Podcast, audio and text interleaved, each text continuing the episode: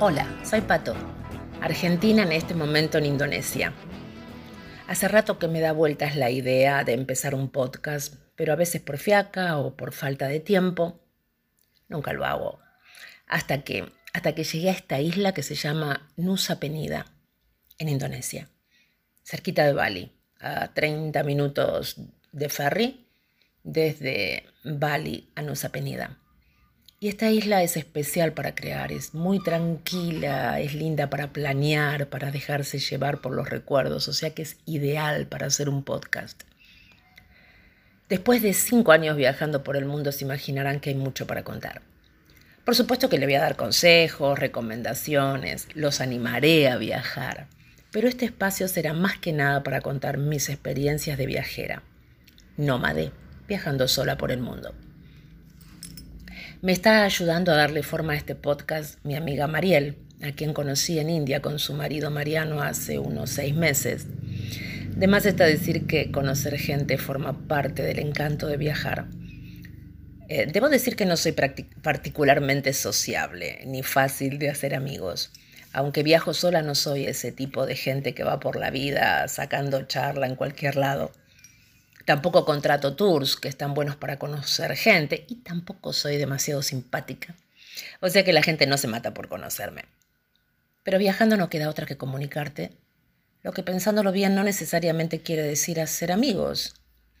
Pero Mariel y Mariano son la excepción y forman parte de mis amistades, no solo viajeras. Volviendo a la razón de este podcast creo que la iré encontrando con ustedes. Por mi parte es compartir historias, sentimientos, y si ustedes participan y me acompañan, estoy segura que algo bueno va a salir. Me encantan las historias de la gente, me gusta escuchar historias, me apasiona escuchar historias. Hago muchas preguntas, soy del tipo curiosa por naturaleza. Creo que es una de las razones por las cuales viajo, para conocer otras historias de vida, sorprenderme, aprender. Y aunque obviamente no me engancho con todas las historias, Sí creo que todos tenemos una historia para contar. Aun quien piensa que tiene una vida aburrida y nada para decir, seguro tiene una historia tremenda que vale la pena compartir. Los asiáticos en general son bastante reservados y hasta no ven con buenos ojos que uno les haga preguntas personales. Pero como suelo quedarme bastante tiempo en los lugares, de a poco voy ganando confianza y familiaridad y descubro historias increíbles, como la de Ha, Ha es una treintañera en Vietnam que tiene una niña de cuatro años que se encargaba de alquilar departamentos en Nha Tran en épocas de pandemia y todos los meses venía a cobrarme el alquiler. Ya les contaré su sorprendente historia. Bueno, ya se dieron cuenta que soy un poco dispersa, ¿verdad? Voy, vengo, voy, vengo, pero créanme que siempre vuelvo. Volviendo entonces, decidí contar las historias de mis viajes de mis caminos, de mi vida, que como me dijo mi amiga Carla Fachoruso hace mucho tiempo. Pato, te volviste nómade. Por eso elegí este nombre para mi podcast. Si algo decidí ser hace más o menos cuatro años, después de haber estado un año dando vueltas, es ser nómade. Decreté que es la forma de vida que me gusta. Realmente no me imagino en un lugar fijo para el resto de mi vida, al menos no por ahora y el subtítulo es Crónicas de una vagabunda sin edad. Estaba entre vagabunda y trotamunda, pero me gustó más la idea de vagar, de ir de un lado para otro, a veces sin rumbo fijo, a veces sin trabajo, a veces sin un peso. Exactamente como una vagabunda. Y sin edad, porque si bien por ahora no les diré mi edad, créanme, es un factor muy importante en este podcast. Ustedes dirán, dale, decí la edad de entrada, ¿qué problema tenés? Yo ninguno. Pero créanme, cada vez que le digo la edad a alguien, la cara de la gente cambia. Nada es igual. Eso de que no tenemos eh, prejuicios, joder, estamos llenos todavía de prejuicios. Hay gente que supone que hay cosas que se pueden hacer solo antes de los 30. Pero aparte no les voy a decir la edad por ahora, porque me parece divertido, me parece lúdico que me vayan descubriendo, que me descubran por mis historias. Tal vez lo que hacemos determina lo que somos. Esas historias, esos caminos que caminamos, nos van haciendo lo que somos, ¿no? Bueno, volviendo, Pato, volviendo. A propósito de este podcast, ¿por qué insisto en, decir, en decidir el, propósito y que tengo que transmitirles el propósito de este podcast. Ah, me pregunto por qué tengo que tener un propósito. ¿Hay que tener un propósito para todo? Ah, ¿Puedo tener muchos propósitos, por ejemplo? ¿O puedo ir descubriendo los propósitos? Bueno, vamos a ir viendo. En realidad quiero ser la primera en sorprenderme con los resultados y la libertad de ir cambiando los propósitos. Que ustedes me hagan cambiar los propósitos. Pero está claro que en este espacio les voy a contar historias, relatos, crónicas, llenas de paisajes, de pasiones, dudas, porque no, las he tenido y tantas, temores muchas veces, no tantos, pero bastante profundos. Alegría, felicidad, de eso se inundaron estos cinco años. Deseos, proyectos todo el tiempo, todo el tiempo mirando el mapa y viendo para dónde ir. Llantos, muchos de felicidad, mi primer año sola en Tailandia, que fue tremendo. Festejar un fin de año y una Navidad sola en otro país. Pucha.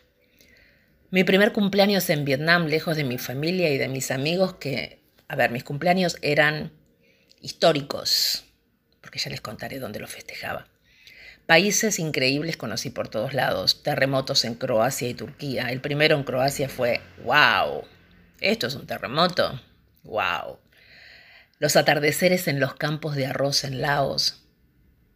Mm, amores en India para recordar y en Cambodia amores para olvidar. Playas paradisíacas en Indonesia donde estoy ahora que no se pueden creer lo que son las islas y el agua aquí. Y las montañas en los Balcanes y aeropuertos en todos lados. Más de 15 países en 5 años. Podrían ser más, debo decir. Pero me tomó bastante tiempo en cada lugar. Eh, me dejo llevar por el lugar y el lugar me lo va pidiendo. Créanme que algunos lugares te hablan, te emocionan, la gente te conmueve. De hecho, a veces lloro cuando me voy de un país, cuando dejo un país. No todos, claro, pero a veces me pasa. Por suerte me pasa, porque eso quiere decir que fui muy feliz, que dejo vínculos, ¿no? Eso me pasó muy fuerte en Vietnam y en Turquía. Ya les contaré las historias ahí. Esto es lo que encontrarán en este podcast. De hecho, ahora que estoy grabando, que me escucho mientras hablo, eh, por momentos se me hace fuerte, se me, se me quiebra un poco la voz. Y saben que eh, he decidido que no pienso editar. Eh, lo acabo de decretar. Quiero que sea un podcast sincero, franco, abierto, espontáneo, que salga, que, vaya fluyendo y que sigan escuchando los sonidos que me rodean, que forman parte de mi viaje. Hoy tenemos pájaros, tenemos gallos. Em, soy una viajera nómada, siempre me acompañan los sonidos de la naturaleza y algún otro, por supuesto. Pero bueno, haré que, que me puedan seguir y que puedan vibrar que están en otro lado. Bueno, vamos a empezar por el principio, por el inicio de este viaje, de esta parte de mi historia que para ser sincera esta parte de la historia es como los hombres. El actual es siempre el mejor. Esa parte la tendría que editar, ¿no? Creo que estoy dando vueltas para contarles el inicio porque fue tan triste, fue tan fuerte. El irse es lo que uno, lo que uno deja atrás. Eh, fue tan duro. Primero decidir irme. Si bien dijo, dije pruebo por seis meses, conozco el sudeste asiático, o sea, no me iba para no volver. No me iba para volver eh, muchos años después, me iba para tomar un poco de aire, para sacar la cabeza afuera. Pero ¿saben qué? Algo dentro mío sabía que no iba a volver. Al menos por mucho tiempo. Y así fue, aún no he vuelto. ¿eh? Bueno, ¿cómo empezó este viaje? A ver, siempre me gustó viajar. Sí, yo quería ser azafata cuando era chica. Era mi sueño. Pero mi vieja decía que las azafatas eran mujeres mucamas de lujo, y no me dio ni la mínima chance de decidir. Pero aparte del sueño de viajar que compartimos millones de humanos, el hartazgo en Argentina llegó a su límite. Tenía un restaurante, un bar, donde solía festejar mis cumpleaños históricos. Las deudas me tapaban, los impuestos me tapaban, las cargas sociales me asfixiaban. Mi familia estaba también pasando una crisis de lazos bastante particular. Tengo hijos y, bueno, ¿quién no tiene crisis? O sea, Ezeiza era una muy buena idea. Eh, no me refiero a la cárcel de mujeres, hablo del aeropuerto. Era infeliz, no veía futuro para mí en Argentina, necesitaba empezar de nuevo. Y creo que siempre es más fácil empezar de nuevo lejos de casa, sin las miradas o los juicios de quienes Nos rodean amorosamente, pero no dejan de mirarnos. Por algo cuando salimos del país de origen a veces hacemos trabajos que no haríamos en nuestro país. No es mi caso, pero debo decir que, que estar lejos de casa, lejos de mi familia, me puso muy creativa en situaciones que er, fueron difíciles de resolver. Más de, de una vez al comienzo del viaje y, y debido a la poca plata que logré ahorrar para viajar, la opción sigo o vuelvo se presentaba todo el tiempo. Era una dicotomía. ¿Sigo o vuelvo? ¿Sigo o vuelvo? Y en ese momento se ve claramente el propósito de tamaña decisión. No había dejado todo en vano. Cuando estás a 12.000 kilómetros de distancia de tu casa, de tu nido, de tus afectos, las decisiones tienen que ser muy rápidas y certeras. Tenés que dar en el blanco, sin duda, dar en el blanco. Bueno, les sigo contando el inicio del viaje, ¿sí? Estaba una noche en el bar con mis amigas Barbie y Natalia, después de algunas cervecitas y de una catarsis. Eh, yo no sé si a ustedes les ha pasado de ser repetitivos en la queja, de tener siempre el mismo problema y contar el mismo problema y aburrirse de escucharse y empezar a hablar y decir, no, no, de vuelta, pato, no. Bueno, esa era yo, dando vueltas en círculo, comiéndome la cola alrededor de mi desdicha. Pero esa noche dije, chicas, les dije, me voy, junto la plata para el pasaje, vendo todo y me voy. Natalia dijo, toma, acá tenés mi tarjeta, saca el pasaje ahora. ¿Eh? ¿Te parece? dije yo. Dale, si no, no te vas más. Lo pensé un poquito, muy poquito. Ok, dale, sacame ida a Tailandia. Era julio del 2018 más o menos, a las 11 de la noche. Todavía había gente en el negocio. Saqué boleto para marzo del 2019, con tiempo suficiente para devolver la plata del pasaje, pagar lo que debía, indemnizar a los empleados y juntar plata para irme, para tener algo para, para viajar. Dicho y hecho, el 23 de marzo estaba volando para Tailandia. Pero esperen, no fue tan fácil. Sigo con el inicio. A ver, siempre supe que no juntaría mucho dinero en esos meses. Desde julio a marzo no era tanto en ese momento en Argentina para juntar plata y pagar todo lo que debía. Y quería estar fuera lo más posible. O sea, yo decía seis meses, pero me imaginaba un año. Era mi sueño, un año. Por lo que empecé a buscar otras formas alternativas de viajar con muy poco dinero. Entre paréntesis, eh, junté mucho menos de lo esperado. Gracias a la vida vivimos en la era de Google. Entonces ahí empecé con Couchsurfing, me abrí una cuenta, posteé en grupos tipo viajar sin dinero, buscar trabajo mientras viajas, mochileros por el mundo, trabajos online, etc. Y posteé inquietudes, buscando lugares para dormir, para quedarme. Y eso me llevó a la otra alternativa que son los voluntariados. ¿Qué podía hacer? Enseguida pensé, enseñar inglés. Voluntariar me ayudó muchísimo a sostener el viaje. Ya les contaré, no solo uno puede ayudar, sino en mi caso me fue útil en todo sentido, económico, humano, de experiencia. Ha sido una experiencia increíble el voluntariado, lo recomiendo. Me familiaricé con Booking, con otras plataformas para eh, alquilar o conseguir hospedajes baratos, de qué manera. Me anoté en todos los grupos de Facebook de viajeros, de expatriados, de cada país que pensaba visitar. Facebook en español, Facebook en inglés. Recomiendo no quedarse con la comunidad, que en mi caso es argentina, argentinos en Tailandia, argentinos en Laos. No, no, no, ábranse a otros grupos de varios países, de muchos países. La primera respuesta que tuve en Facebook fue la de Paco. Un español que en ese momento estaba en Tailandia y que me dio muchas recomendaciones muy buenas. Ya les contaré con detalle cuando lo conocí personalmente, porque fue recién hace dos años cuando me invitó a su casa en Barcelona. Volé de Turquía a Barcelona a conocerlo, pero bueno, esa sí que es otra historia. Y aproveché ese viaje, de paso les digo, para eh, encontrarme con mi amiga Patri, a quien conocí cuando estuve en Vietnam. Compartimos la pandemia juntas. Y ella fue en tren de Madrid a Barcelona para darnos un abrazo que duró dos días.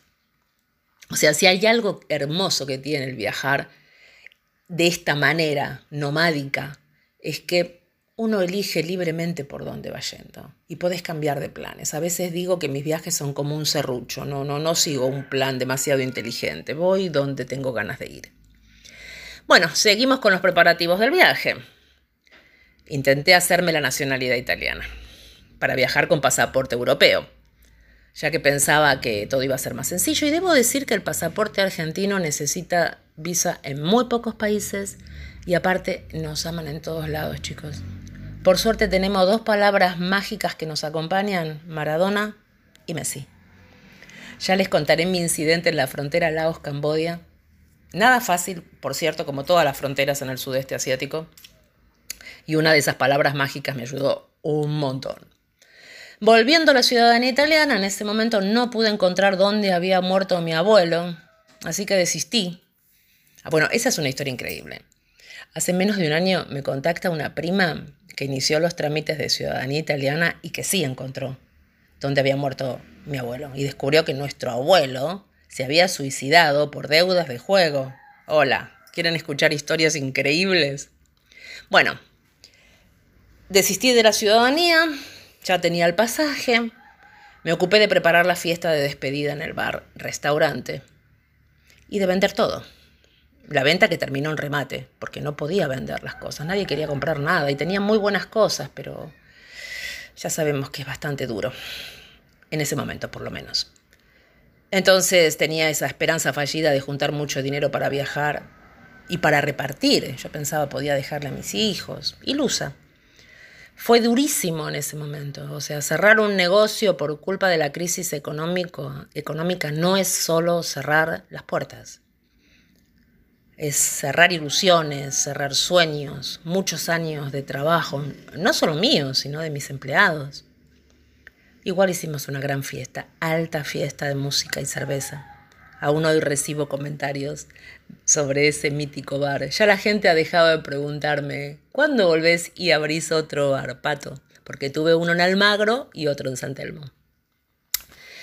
Otro desafío fue preparar la valija y la mochila. Ese sí que es un capítulo aparte repartir mis pertenencias, porque había decidido viajar muy livianita, entre familia, entre amigos, empleados, muebles, libros, recuerdos que guardé en cajas, una tiene mi familia, otra tiene unos amigos. Imagínense el estado alterado que tenían esos meses, que en una de esas idas y venidas de empaques, de mudanzas, me caigo en la calle y me quiebro el codo un mes antes de viajar. Lo primero que le pregunté al enfermero fue, ¿llego a viajar sin yeso para el 23 de marzo? Y me contestó, me miró, se rió y siguió enyesando. Por supuesto que viajé. Ya la idea de por sí era viajar liviana, porque es práctico, porque es recomendable, pero post yeso era mandatorio tener que viajar con pocas cosas, porque no podía ni mover ni cargar mucho el brazo derecho, sobre todo el derecho. Bueno, si supieran cómo viajo ahora. Ahora soy como una tortuga con una mochila con compu, tablet, cargadores, teléfonos, auriculares. Ya les contaré cómo me hice digital, nómade digital. Ese es otro capítulo. Tengo esa mochila y una valija de 11 kilos 200. Mi vida entra en ese espacio incluyendo recuerdos muy pequeñitos, porque como no me puedo cargar mucho, me compro aritos, eh, brazaletes, collares, cosas muy pequeñas para tener de recuerdos, eh, que me van acompañando y que me acompañarán toda mi vida. Lloré tanto empacando, lloré tanto repartiendo. Ahí es como que se me hizo muy claro que no iba a volver a Argentina. Me estaba desprendiendo de cosas de una manera muy especial.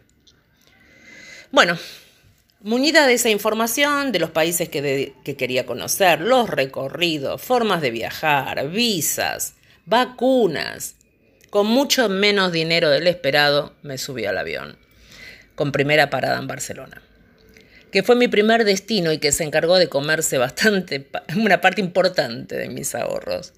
Yo llevaba dólares, error. Si vas a hacer una parada en Europa, o sea, pasar entre que los pasé de dólares a euros, más lo caro que Barcelona, diezmó sustancialmente mis pobres arcas. Quien me llevó al aeropuerto fue mi hijo.